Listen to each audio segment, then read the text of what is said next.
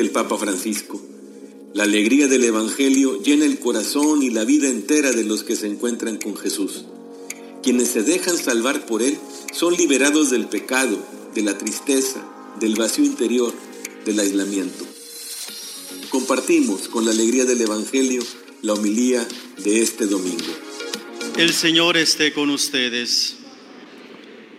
Del Santo Evangelio según San Juan.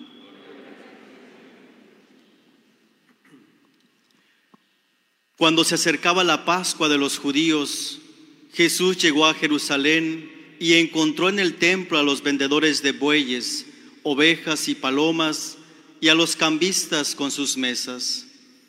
Entonces hizo un látigo de cordeles y los echó del templo, con todo y sus ovejas y bueyes. A los cambistas les volcó las mesas y les tiró al suelo las monedas y a los que vendían las palomas les dijo, quiten todo de aquí y no conviertan en un mercado la casa de mi Padre. En ese momento sus discípulos se acordaron de lo que estaba escrito, el celo de tu casa me devora. Después intervinieron los judíos para preguntarle, ¿qué señal nos das de que tienes autoridad para actuar así? Jesús les respondió, destruyan este templo y en tres días lo reconstruiré. Replicaron sus discípulos de que había dicho aquello y creyeron en la escritura y en las palabras que Jesús había dicho. Mientras estuvo en Jerusalén para las fiestas de la Pascua, muchos creyeron en él al ver los prodigios que hacía. Pero Jesús no se fiaba de ellos porque los conocía a todos y no necesitaba que nadie le descubriera lo que es el hombre, porque él sabía lo que hay en el hombre. Palabra del Señor. Pueden tomar asiento, por favor.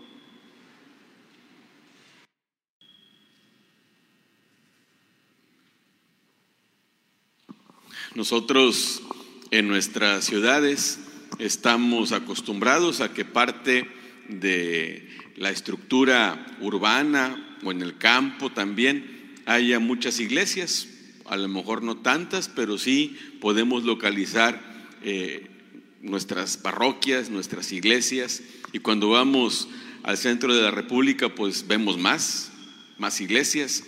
Allá en Cholula, en Puebla, dicen que hay 365 iglesias, una por cada día del año. Y dice la canción, la vieja canción, esa de Pénjamo, dice, ya vemos esas cúpulas, ya vamos llegando a Pénjamo. Como que las iglesias son parte del paisaje, los templos son parte de la vida cotidiana. Para nosotros aquí en Reynosa, la parroquia de Guadalupe, pues la podemos localizar también de una manera muy espontánea porque como nos identifica pero en tiempos de Jesús, en Israel, solamente había un templo, el de Jerusalén.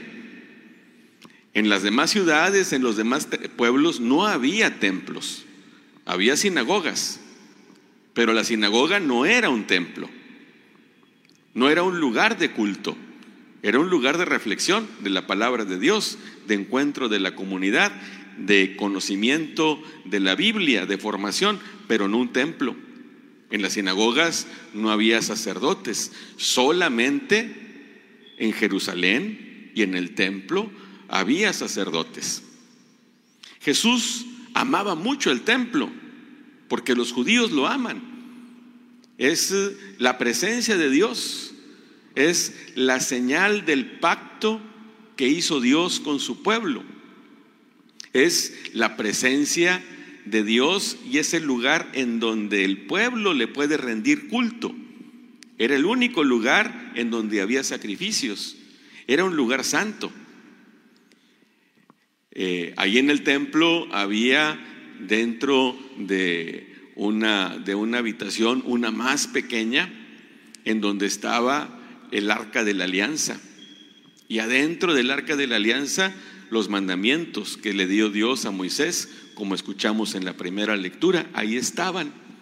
Y a ese lugar le llamaban el santo de los santos y el sacerdote entraba solamente una vez al año. Jesús desde chiquito, desde recién nacido, lo llevaron al templo. Y dice la Biblia que iba con su familia cada año.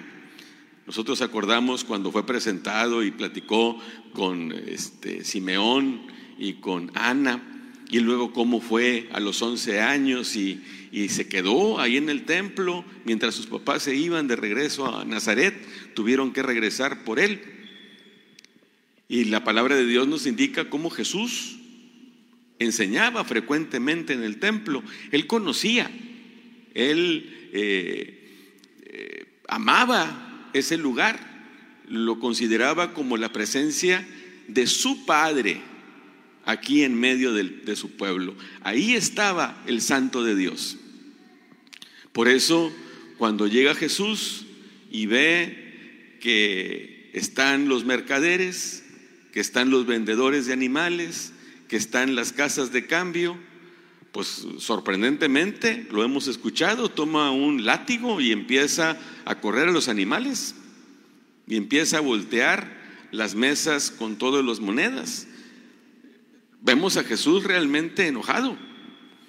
Llama la atención estos tres, estos tres domingos de, de, de Cuaresma. El primer domingo vimos a Jesús tentado, el segundo lo vimos glorioso y hoy lo vemos muy enojado, incluso agresivo. Y se acuerdan los testigos de esa frase de la Biblia, el celo por tu casa me devora. Jesús sentía un lugar, un, sentía un amor apasionado por las cosas de Dios. Por lo tanto, cuando ve mancillada la casa de su padre, enciende en ira. Porque es lugar de oración, es lugar de culto, es lugar de encuentro con Dios, es señal de la alianza, de la presencia de Dios. Y todos esos lo convirtieron en un mercado. Desplazaron el adiós del templo y metieron el interés, la ambición, el dinero. Aquel que tendría que estar en el centro del templo dejaba de ser importante y se constituía simplemente en un pretexto para ganar, para que la ambición de estas personas tuviera muchos frutos para ellos. Yo creo que nosotros los pastores en la iglesia, en la comunidad que fundó Jesús, tendríamos que estar eh, siempre muy atentos para que nuestras iglesias pues no se conviertan en mercados, porque a veces podemos dar la impresión de que así es. Y estoy seguro que a más de alguno de ustedes, gente conocida, incluso parientes, les dicen, yo no voy a la iglesia, porque es pura pedidera de dinero. En lugar de que estén platicando, hablando de las cosas de Dios, se las pasan hablando de actividades. Los padres viven muy bien y están a pide y pide. Tenemos que estar muy atentos a que esto no nos gane. No queremos que la comunidad que fundó Jesús, la iglesia, se convierta en un mercado. Tiene que estar Dios en el centro. Tiene que estar la palabra de Dios eh, predicada con, fervor, eh, con fruto. Tiene que estar Jesús en el centro de nuestra vida. Y tener cuidado de que no vaya a suceder eso, porque ya ven cómo se pone Jesús. Pero también es muy interesante, esta lectura no es nada más para nosotros los sacerdotes, es para todos. La palabra de Dios es para todos. Porque fíjense cómo Jesús llega a decir, eh, ¿con qué autoridad le preguntan, haces todo eso? Destruyan este templo y en tres días lo reconstruiré.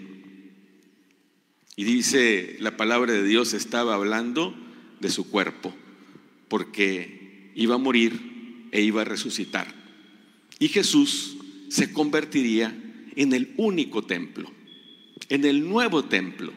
De hecho, en el año 70 fue destruido el templo de Jerusalén y el día de hoy solamente existe una pared, un muro, que le llaman así el muro de las lamentaciones. Y es un lugar en el que hoy los judíos y los creyentes acuden a orar.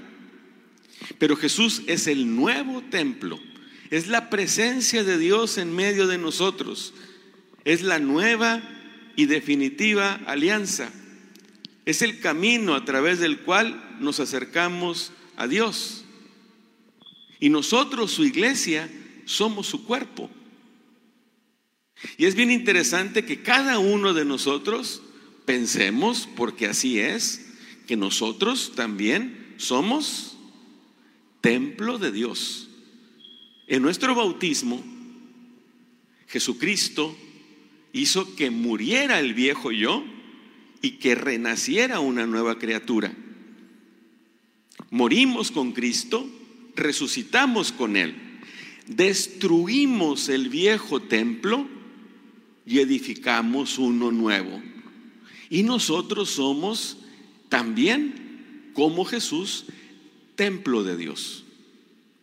De tal manera que también nosotros tenemos que tener mucho cuidado de no hacer de nuestro cuerpo, de nuestro corazón, un mercado. ¿Quién tiene que estar en el centro de nuestra vida? Dios.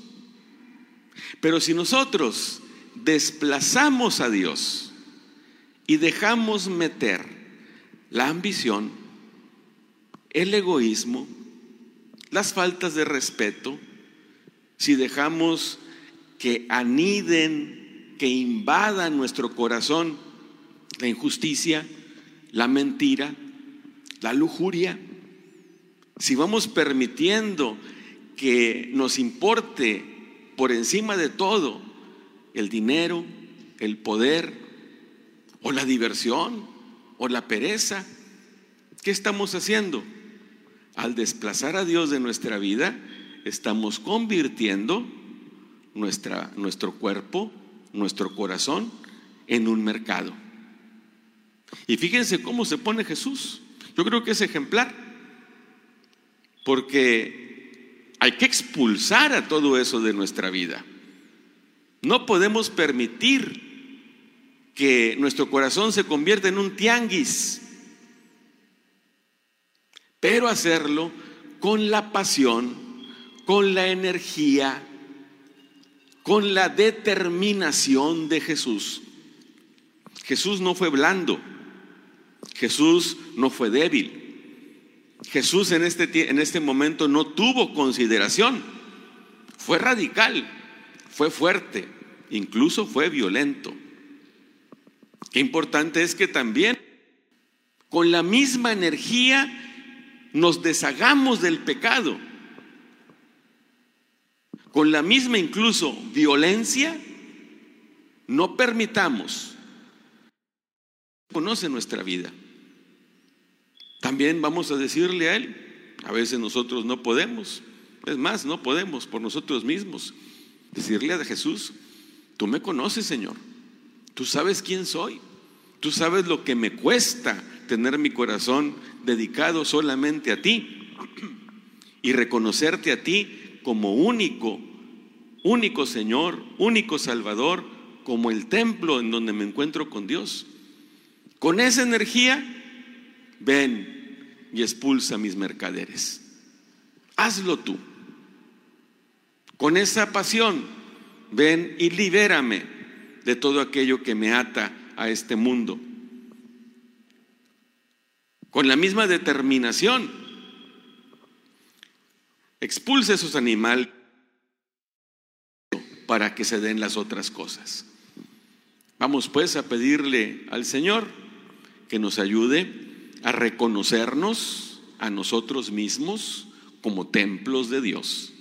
Y vamos a pedirle al Señor que Él no permita que nuestro corazón se convierta en un tianguis. Vamos a pedirle al Señor que nos, nos enseñe, nos conduzca a reconocerlo a Él como el nuevo templo, el templo en el que me encuentro con Dios.